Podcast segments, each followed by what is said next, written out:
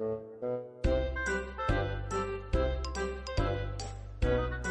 好，欢迎收听游泳音浪，这是一档关于游泳的访谈类播客，让我们一起畅聊游泳，乘风破浪。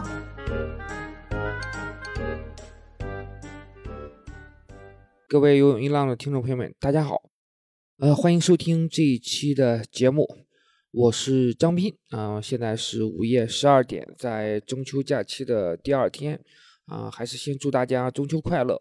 那么我们呃长话短说，直接进入我们节目，欢迎我们这期的嘉宾狼哥，欢迎狼哥。呃，大家好，我是小狼。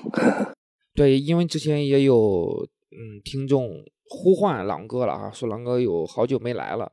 对，因为我们最近的节目都是在一个专门的录音棚里录制，呃，狼哥因为工作的原因，他很难呃能够兼顾到线下的录音棚里来录节目。后边我们尽量争取吧，如果有机会的话，还是去棚里录制的话会比较好，因为那个工作会非常简单，就剪辑的工作会减轻很大的工作量。但是现在也没办法，因为狼哥确实工作比较繁忙啊。呃，今天也是比较晚了，我们来录这期节目。那么这期的主题就是呃聊一下汪顺。那、没有孙杨的这届全运会，呃，其实汪顺是整个泳池里面最受关注的男选手吧，可以这么说。那我们这期的主题就是说，呃，汪顺能不能接过呃孙杨留下的游泳一哥的这样一个位置？呃，我们先直接进入正题，那么聊一下。那狼哥，你会觉得没有孙杨的这届全运会，显得多少有一点点落寞吗？嗯，全运会是吧？对啊，嗯，说实话，真的没有太关注，唯一看到的消息就是张雨霏又拿金牌了。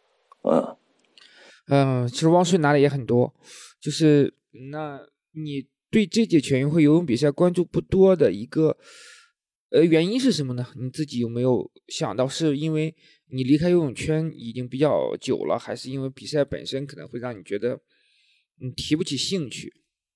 嗯，都有吧。而且还有一个很重要的原因就是，这个奥运会跟全运会离得这么近嘛，就是消耗了大家的热情和这个关注度，这个肯定是有影响。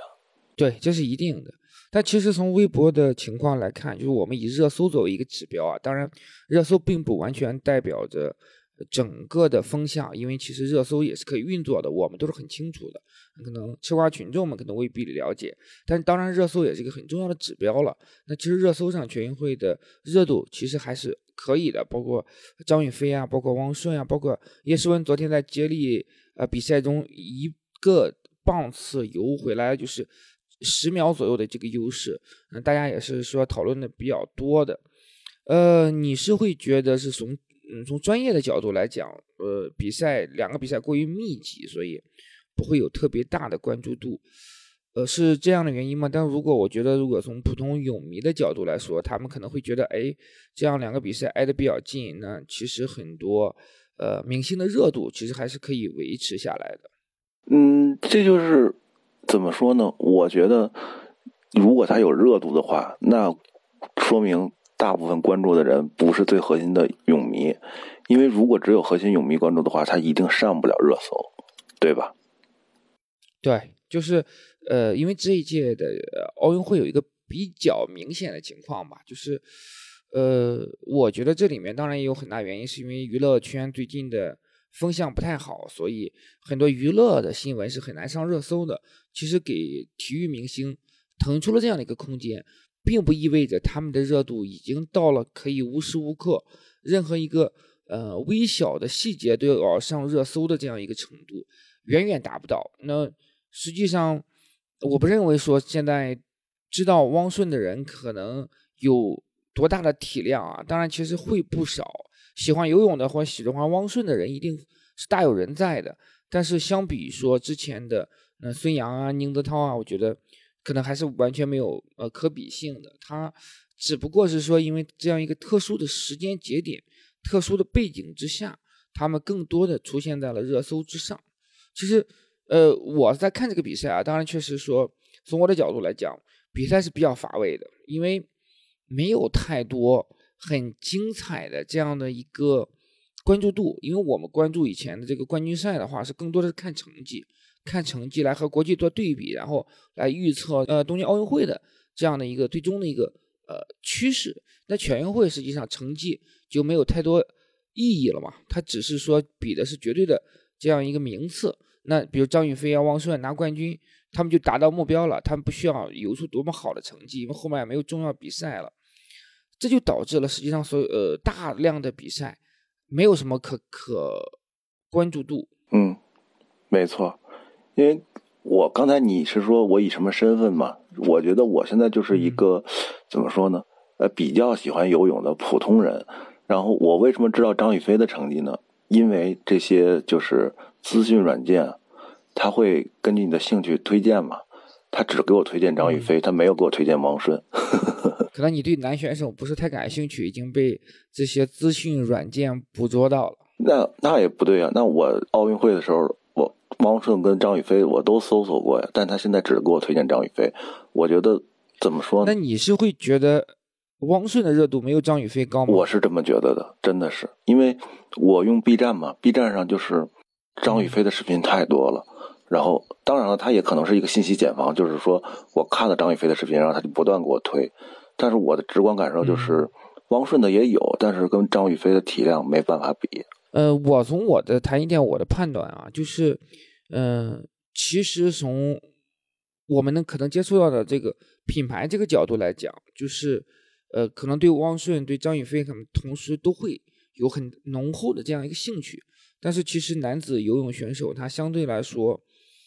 我觉得还是有一些性别上的优势的，在之前的节目和其他嘉宾也探讨过，呃，他不是说绝对的成绩，他肯定没有张雨霏呃那么高，但是因为本身我们这一届男子的这样的一个选手，呃，冠军特别高热度的这个明星少，呃，你像这个女子选手里面，其实有杨倩呀，有全红婵呀，有呃。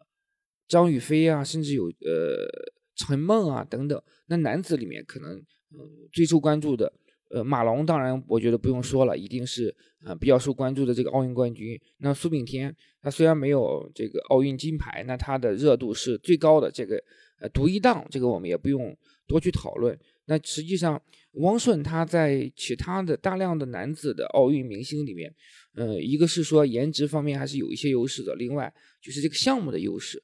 毕竟是呃基础大项里面的奥运冠军，对吧？基础大项第二个啊，男子的这样奥运冠军。我当然我们这个也是在探讨，我我不觉得是说呃那呃张雨霏一定比汪顺高，或者是汪顺一定比张雨霏高，这个呃有一个绝对的判断的值，大家可能都是从一个自己的这样的一个判断来出发。对，这个人感受不是最重要的。那。嗯，从我的角度来讲，我们就聊一下这期这一届全运会是没有孙杨的。那在历届的全运会，我们所经历的啊，就是包括我们零九年开始，呃，做记者开始经历的第一届全运会，一直到呃天津全运会，那孙杨一直是说最大的关注点，至少在游泳这个领域里，他一直都是说呃比较高光的这样一个。我觉得他在的话，呃，如果孙杨在游泳了，这。对，后期不只是游泳。零九年的话，那当然他那时候还不是完全有特别大的知名度嘛，那时候还是在张琳之后。呃，如果这一届全运会还是有孙杨的话，那会不会那大家对游泳的关注度还是会更高一些？那肯定会。我觉得就是还是刚才那句话，就是你判断一个明星，不管他是体育明星还是娱乐明星的，你不能用基本盘去判断，你要用路人粉去判断。就是孙杨的路人粉太多了。呃，而且也话有话题啊，他其实，那他的比赛本身全国比赛没有任何悬念的，嗯，对吧？他拿冠军就如探囊取物，而且是呃横跨很多的项目话题，但是他这个人本身的话题性都是极高的，没错。包括我记得，对吧？一一三年全运会的时候，当时他和朱志根的这个这个啊矛盾刚刚结束啊，一系列的这个话题啊，包括他在。呃，四乘一接力啊，就是对，要尝试一百米百字啊，对，对对对，这些其实整个的啊话题度是永远都存在的，包括一些呃可能跟他个性有关的嗯事件，在全运会这样赛场上一个发酵。那呃，至少汪顺可能在这个方面确实是呃，很难去匹配孙杨当时的这样一个热度和关注度的。因为孙杨是一个，我觉得是一个媒体和。这个公众都很喜欢的一个人，这个喜欢是一个打引号的，不是那种喜欢，就是说从吃瓜的角度就很喜欢，要成绩有成绩，有流量有话题，对，有流量有话题，而且他是场外的话题也很多，这样的话就就像明星娱乐明星，他会保持一个热度，不管说他这个是有意而为之，还是说他性格使然，还是怎么样，反正就是他不断的有场内场外的话题，能保持这样的一个热度。但是王顺就是一个很。传统的一个运动员的形象，对吧？虽然现在也会拍一些短视频，但是他不，他没有这种持续的话题性，尤其是场外的话题性。最大的话题性，现在可能大家也不太方便去聊了。我们要不要在这里面回溯一下，就是呃所谓的插刀教往事呢？我我觉得可以，我我有兴趣。一说到八卦，我就兴奋。你你给大家讲一讲吧，因为其实我本身对于八卦的关注度没有那么高啊。当时这个事件呢，呃也有关注度，呃，那他是被公认的是插刀教的教主。对，因为最开始是天涯还是还是人人网，我忘了，可能是天涯上有。豆瓣吧，我记得好像是天涯，哎，反正不管了，就是反正就是有一个网网帖说说这个。说这个汪顺是爆出了很多的聊天记录，对对对，说汪顺才是这个游泳队的当红炸子鸡，但感觉那人是个反串黑，然后就是爆出来了很多这些游泳年轻游泳运动员，就是比孙杨再年轻一点的人，他们在人人网上的一些呃聊天记录，因为那时候人人网已经走下坡路了，其实用的人不多，然后他们有时候在谈及这个孙杨的时候，就会用一些呃。这种侮辱性的词汇吧，啊，然后就说这个人怎么样，然后后来就有人开始爆料，就开始发这些截图，就意思就是说这些人两面三刀。然后呢，因为因为就是有人说这个汪顺才是用对当红炸子鸡，而且觉得汪顺跟孙杨的直接竞争关系是最强的一个一个教练，所以他们就认为是汪顺去去去是这个这个教主嘛，是这个。挑起这个事儿的人，但其实据我所知，就是可能就是大家不喜欢孙杨，就是因为你太霸道了，就这么简单，没有别的原因啊。对，这个里面肯定还是队内的关系相对来说会复杂一些嘛。对，呃，小队员，嗯，他们相比孙杨来讲都是小队员，那可能在表面上是敢怒不敢言嘛，对，私底下可能有一些吐槽什么之类的。呃，这个我觉得也都很正常，因为这一批孩子大多数都是九零后了，他们本身个性也都比较呃张扬，也不太会是那种逆来顺受的，而且呃说实话，好多浙江的游泳选手家庭条件也都非常好。那呃，关于孙杨霸道这个事情，我们正好可以插一句吧，就是应该李云奇也是插刀教的成员啊。所谓插刀教啊，对，都是好运。我知道，就是他之间一度是跟呃朱志根训练，因为他是河南籍选手嘛。嗯嗯，他在二百字这个项目上也还是不错的。呃，那他当时是跟老朱训练的话，是希望也提高成绩，为了全运会嘛。哪一哪一届全运会？应该是一三年。那就应该是一三年，对。对，然后呢？呃，他们本身也是接力队的队友嘛，当然这个是坊间传言啊，就是我们也没有办法去证实或者是证伪，就是啊，孙杨不太高兴对这个事儿。那没错，是这样，对吧？反正最后的结果就是李云奇没训练太久，就回到自己省队去训练了。其实不只是李云奇，就是这个插刀教后边引出来的孙杨跟朱志根的一个矛盾之一嘛，就是说。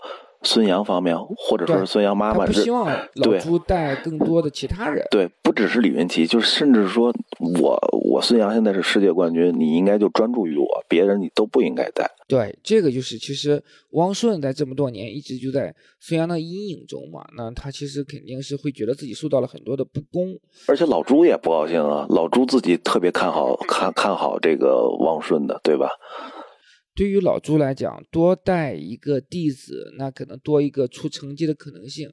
尤其是比如说他帮忙带李云奇，李云奇在全运会中取得好成绩，那河南省也是会有一些奖金会给到老朱的。那实际上我们都是人嘛，不可能是说在名利面前这个超然物外，这是做不到的。那老朱想多一份收入也是人之常情。啊，反正就是这个事情，呃，在圈内算是公开的秘密吧，就是，呃，后来李云奇就离开了老朱，回到了河南省队。那，呃，反正圈内传来传去的传言就是，呃，孙杨不高兴。那至于说是不是被赶走的这种，可能我觉得是有一些夸张的成分吧。但这里面必然他都是有一些关系的摩擦。那这种摩擦之中呢，那小队员他们年龄相仿，关系可能更近，自然更容易抱团，所以我觉得这可能是插刀教往事形形插刀教，嗯，形成的一个很重要的一个原因吧。而且为什么说他们是插刀教？就是说他们两面三刀嘛，说背后这样，然后表面上还都……我觉得这个特别搞笑。你不能说有点矛盾就一定要公开决裂，对吧？你这我觉得是个人都不会这样。不是这个东西也很正常。你比如我们在职场刚毕业的时候是小孩儿，那你遇到了单位里面的嗯老大哥，对吧？他呃比较打压你，比如说你当年呃跑。游泳，你的同事人家跑了很多年，呃，综合项目这个很资深了，有一些堂会，那他就主动抢了去了。那你能怎么说呢？你也不可能说因为这点事儿就去。对我，我只能是背后吐槽吧，对吧？对啊，背后吐槽一下，这都很正常。我觉得都从这个过程中过来的，也是很正常一个事儿吧。就是搞成插刀教这么一说，我觉得。反正对汪顺的不是特别有利，当然当事人自始至终也没有回应过这个事儿，没有讨论过这个事情。但是汪顺这么多年啊，在没有取得特别好的成绩的时候呢，他其实一直是背着这个插刀教呃教主的这样一个头衔行走于江湖。呃，反正我说到这儿，我可以插一嘴，就是王顺夺冠那天，我发了个朋友圈，我说当年的插刀教终于可以站起来了，有不少队员和队员家长给我点赞，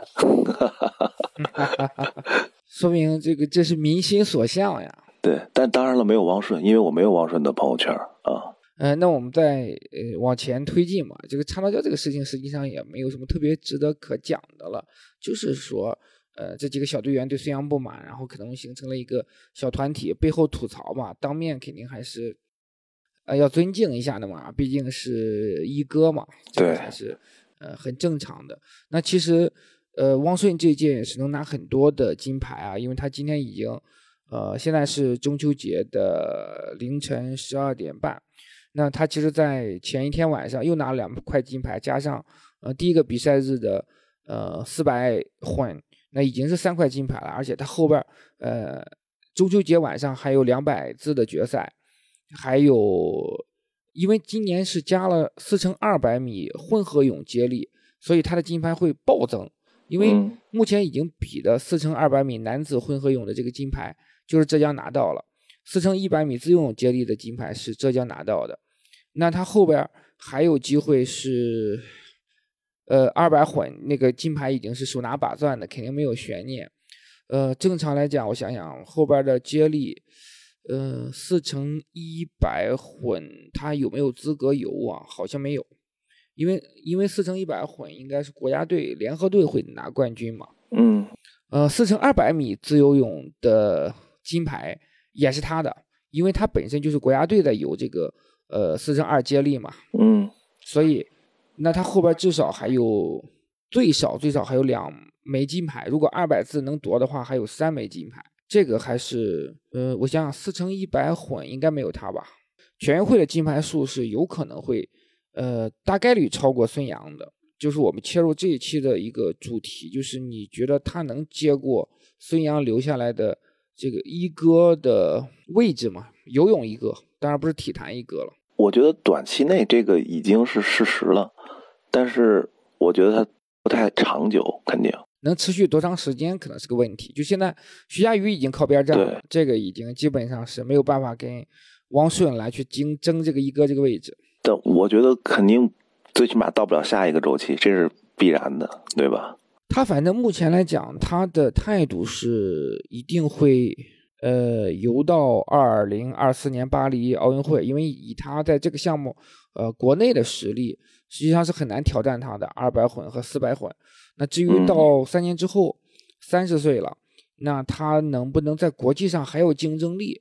目前也不好说，也要看运气，要看国际上的一些选手有没有呃更优秀的混合泳的人才涌现出来。那从目前来看，可能二百混就是呃比较断档这么一个状态。当然，四百混也不是他的个人强项了，也没有特别。我觉得太难了，我觉得太难了，因为因为王顺这次赢的其实也是比较难，一而且他作为一个混合泳选手，他的蛙泳太差了。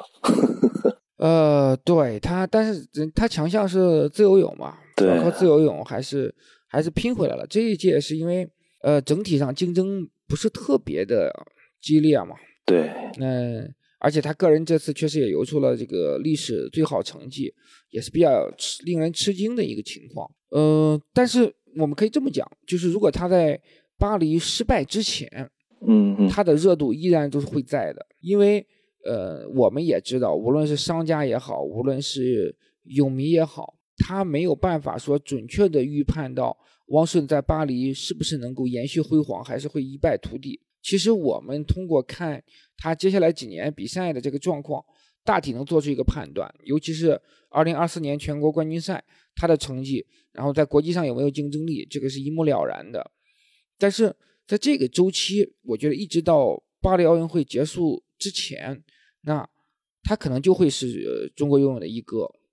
那除非孙杨在巴黎奥运会之前突然解禁，呃，复出，然后去参加奥运会。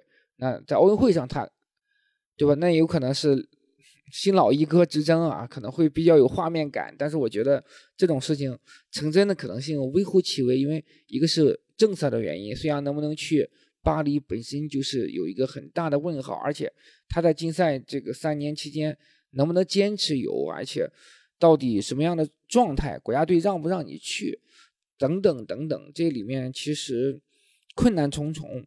那汪顺来讲，他在三年之后一定能去巴黎，我觉得是没有太大问题的。因为目前来讲，国内确实很难去撼动他混合泳这样一个位置。至少三年这个一哥是不是能坐稳了？中间还有世锦赛，我我认为这个一哥是说，不是说你在国内一直是第一就是一哥，而是说你要保持持续的国际赛事的成绩和影响力。啊，嗯。所以，如果世锦赛游不好的话，我觉得可能他就称不上一哥了。明年是在福冈世锦赛，明年世世锦赛完了之后，正常来讲，二三年还有一次世锦赛。对啊，这个是两个世锦赛。哎，我想想啊，对，一对，没错。嗯，世锦这个游泳世锦赛也是因为啊，对啊，延期了嘛，对吧？但是二三年的世锦赛会不会有，目前还不清楚。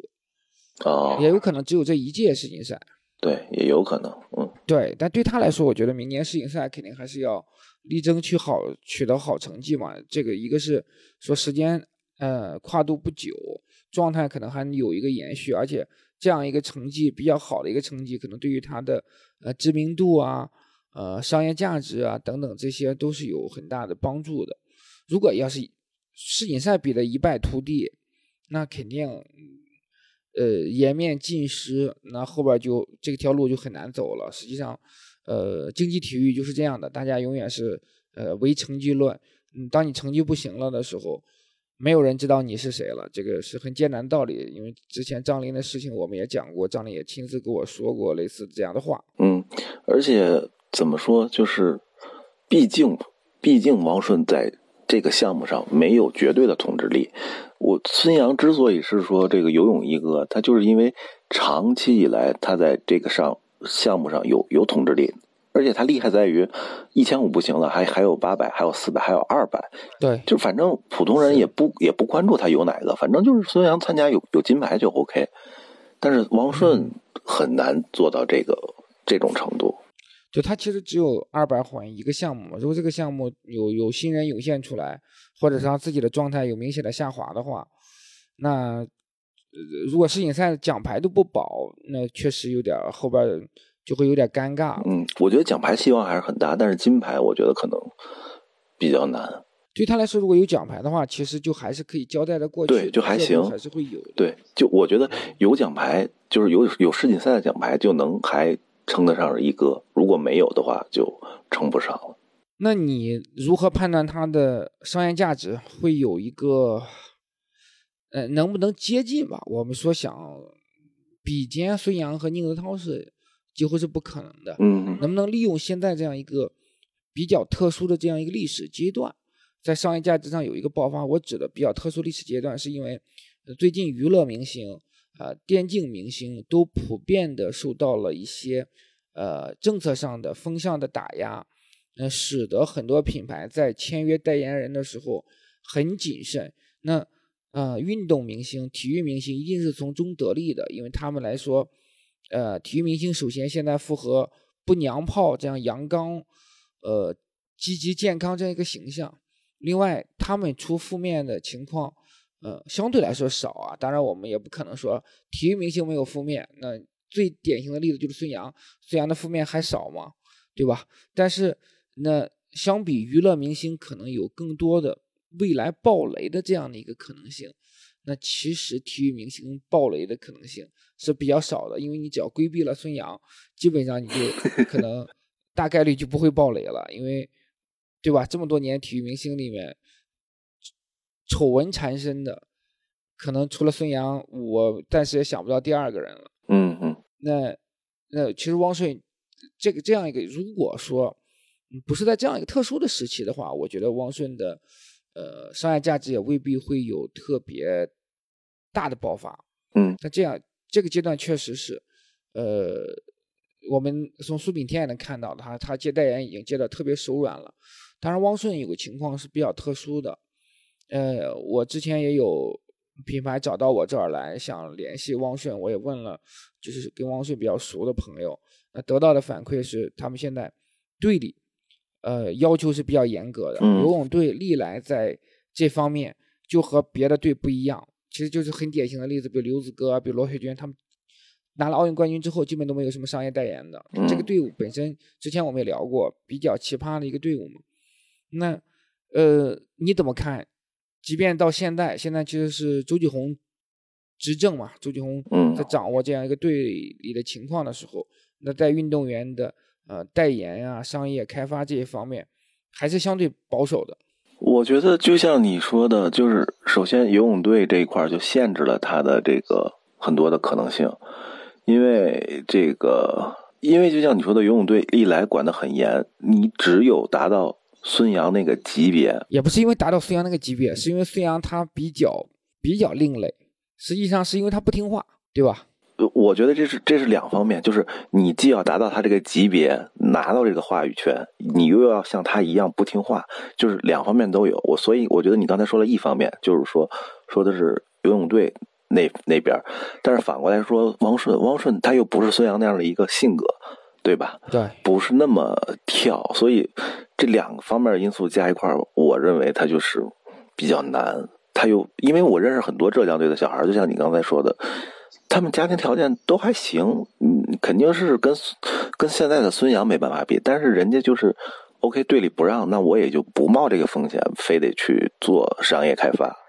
对，所以队里管得严，自己又缺少这股欲望，那你就就算是现在是一个比较好的一个客观条件，但是也很难。对，而且很很重要的问题是，他们能不能签经纪约？这个事情其实关于汪顺，我听到了一些风声啊，但不便在节目里来谈了，因为是比较私密的。啊，朋友告诉我的信息就是他到底签哪个经纪公司，这里面也涉及到很多玄机的东西，我们其实想象一下也就能懂的。嗯因为你没有办法是很自由的去签市面上比较成熟的体育经纪公司，比如 IMG，比如赢得，嗯，呃，赢得还在是吗？对，赢得还在呢。对，赢得他现在还有苏炳添在赢得手里在做嘛。嗯对，所以这个就是比较麻烦，不是说你能决定你签哪个公司，而是队里决定你签哪个经纪公司。但是这个签了经纪公司，能不能把你的商业价值真正的去释放出来，这个是要打上一些问号的。因为我们了解，队里一定是从保险的角度出发，而不是说呃最大化挖掘你的商业价值的角度出发。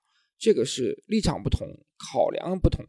对，这个经纪公司这一点就影响太大了。就是我觉得可以举一个最简单的例子，就是李娜之前的那个经纪人，他就是 IMG 的嘛，现在是 IMG 的副总裁。对。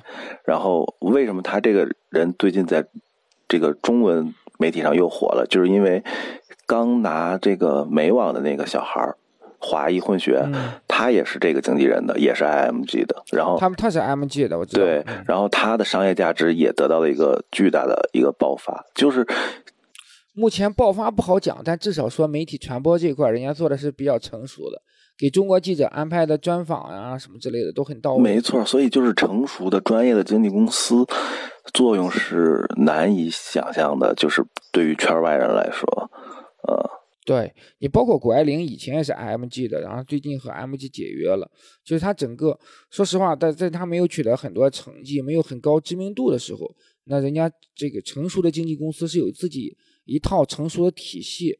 一套相应的这个资源，对他这个资源也很重要，热度、知名度，对啊，排起来，包括这些大大刊的一些资源呀，就谷爱凌上一些时尚杂志啊什么之类这些拍摄，你如果不是成熟经纪公司，你连门儿都你都摸不到的。嗯，没错，这个对吧？包括你什么时候接受采访，这个呃，怎么去把整个的你的传播声量做大，包括你去跟哪些客户去推，嗯，就是 IMG 它。我了解啊，因为我之前也是，呃，庞金铜建后来是签了 IMG 之后，我比较清楚的一点是，IMG 都是保底的，嗯，就说，呃，它都是独家经济，大多数都是独家经济。谷爱凌可能相对来说复杂一些，他妈也在帮忙谈。那独家经济的好处就是，人家确实是说，呃，很规范，你不是说，哎，什么活都能去去找，人家有很严格的这样一个筛选的办法。另外，他们的客户资源，人家是直接给客户推的，嗯，一对一的这样对接，呃，不是说你小经纪公司或者是我们咱们俩这个也有媒体关系，嗯，也有运动员关系，那咱搞一个经纪公司也能搞，也能做点小活儿，对，也能搞，但是对啊，但你没有那种品牌的资源。这个就像咱们以前聊过一期孙杨为什么只能签三六一，但签不了像阿迪这种国际品牌，我觉得就跟这个也有很大关系，对吧？有有些关系，当然他因为不签耐克、阿迪，主要还是他觉得三六一给钱多嘛。但是呃，很多因为他们的经纪公司的呃资源多少还是会受一些限制的。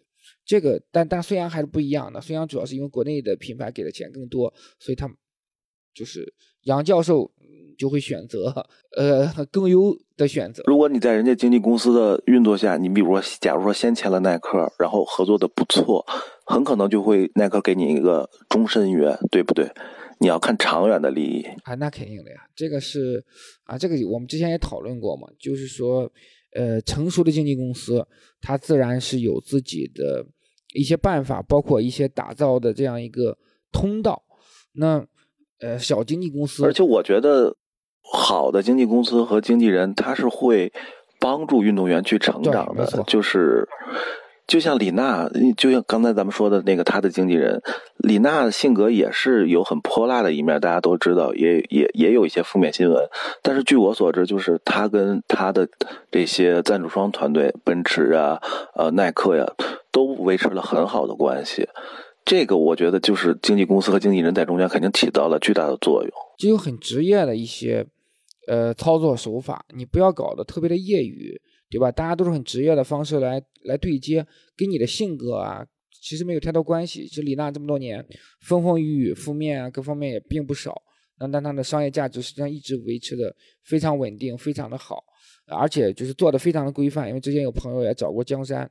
呃，希望找李娜做活动，但是最后全部都是要回到人家经纪人这里来统一来处理，统一来呃遴选，呃再做出一个判断，这个是很重要的。但嗯，你包括其实现在 CAA 也进到国内了，也签了很多的体育明星，那包括 IMG 手里也有呃呃很多体育明星，包括刘国梁的经纪人我也认识，呃也是都是很规范的在操作。那实际上。呃，没办法，因为目前体育经济市场就是这个鱼龙混杂。那真正的国际的这种大的经纪公司，呃，它呢，当然它的条件会更苛刻一些。这里面就涉及到说队里和市场之间的这样一个一个矛盾了。那队里可能更希望是说他们能掌控更多一些。那对于大的经纪公司来说，他希望他掌控更多一些。所以像 IMG 也好，CA 也好，更多的是签的偏职业的运动员。你比如说篮球的、呃网球的这些，呃相对来说比较职业，或者一些退役的。呃，这些足球的 CA 我知道在签足球的人，对，就是他们会签一些更职业的，因为说句实在话，体制内的运动员这里面最大的问题就是说，你和队伍之间的摩擦，不是你能完全决定的。这个就是王顺现在的情况也是一样的，就是他签一个经纪公司，即即便他想签 MG，首先队里能不能同意？那如果队里同意。他开出的条件又比较苛刻，你不能影响训练呀，等等，呃，这一系列的这些这些条件，或者说你没有多少自由度啊，这些方面，那对于 IMG 或者 CA 来说，他愿不愿意签你，这这都存在很多的呃问题。我觉得这个是呃体制内的运动员相对来说比较大的冲突。我们在这里可以专门讲到一点，说为什么东京奥运会之后签代言签到手软的是谁呢？苏炳添。孙一文，孙一文为什么苏炳添呢？苏炳添他不是属于体育总局，他的关系是在暨南大学，他属于暨南大学借调的呃总局里面参加这个奥运会。那人家这个关系是经济约在赢得体育那儿，所以他有很大的这个自由度。孙一文相对自由度多一些，我不清楚啊，但我觉得可能是跟他就是马上要准备退役啊或者什么之类的，这个是有关系，或者是说他的经济约谈的相对来说比较合理。嗯，那除了他之外，目前看到的比较火的，那实际上，呃，市面上都在打听的，就包括杨倩，包括全红婵，包括汪顺，包括张雨霏。那至少我们到现现在没有看到汪顺、张雨霏他们有任何的代言，呃，出来。而且我也知道说有一些活动邀请张雨霏，呃，已经被拒绝的情况也是有的。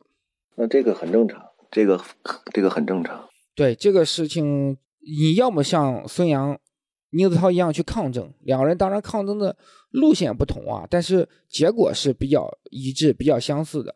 那在整个游泳这个历史上，张琳是比较特例的，呃，他当时是有经纪公司签到中辉体育嘛，呃，后来他是他整个商业开发是比较成熟的在做这个情况，因为张琳的教练陈映红，陈映红的老公是当时游泳队那个领导，我一时想不起名字来了。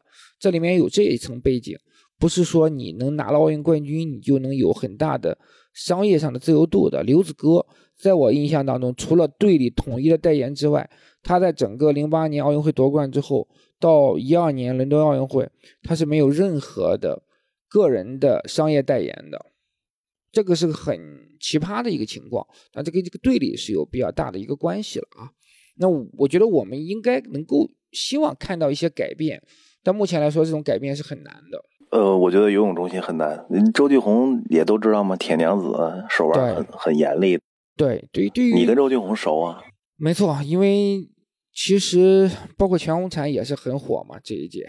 嗯，对吧？包括跳水里面，呃，小姑娘几个小姑娘的热度都是很高的。但目前来讲，都是按兵不动，也可能会在全运会之后有一个集中爆发，队里可能有一个统一的这样一个规划和管理。我们只能说是希望是，呃，能有更大的自由度吧，能够就是从队里也好，运动员也好，好不容易说实在话，呃，跳水、游泳有了那么多呃高知名度的，呃所谓的流量明星，那也希望说他们的商业价值能够水涨船高，那对整个行业的发展也是会有很大的帮助的。对，说到这儿就是说。嗯，可能队里边的领导的，就是说你不要影响我的成绩，但实际上，让他们去做一些商业的推广代言，除了能增加他们的收入以外，对于这个行业，就对于体育经济，甚至对于这个项目的推广，也都是有好处的。其实是的，这一定是这样的。呃，我们不知道他们到底在怎么考虑的。但是我们希望是说，在全运会之后，那这个奥运周期算是正式结束，后面也没有什么特别重要的比赛了，那各个运动员也都会暂时回到省队，呃，相对是说变成一个比较自由的个体。等到国家队集训，可能要到呃明年开春了，那利用这样一个周期，能让他们有一个更大的商业价值的一个释放吧，让汪顺真正的作为游泳一哥，从商业这个领域上能去接近啊孙杨或者是宁泽涛。呃，希望是这样，但是到底是怎么样，我们也不清楚。嗯，我觉得很难。OK，我们这一期节目，呃，聊了一下汪顺的一哥的这样一个位置以及商业价值这方面的情况。那我不知道狼哥还有什么补充的吗？嗯，没有了。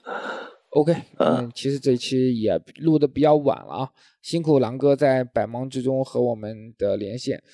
呃，我们最近因为全运会的比赛一直在密集的进行嘛，我们找呃更好的呃时机，呃，可能相对来说最近录制的频率会相对高一些吧，希望能多录几期节目，在国庆之前。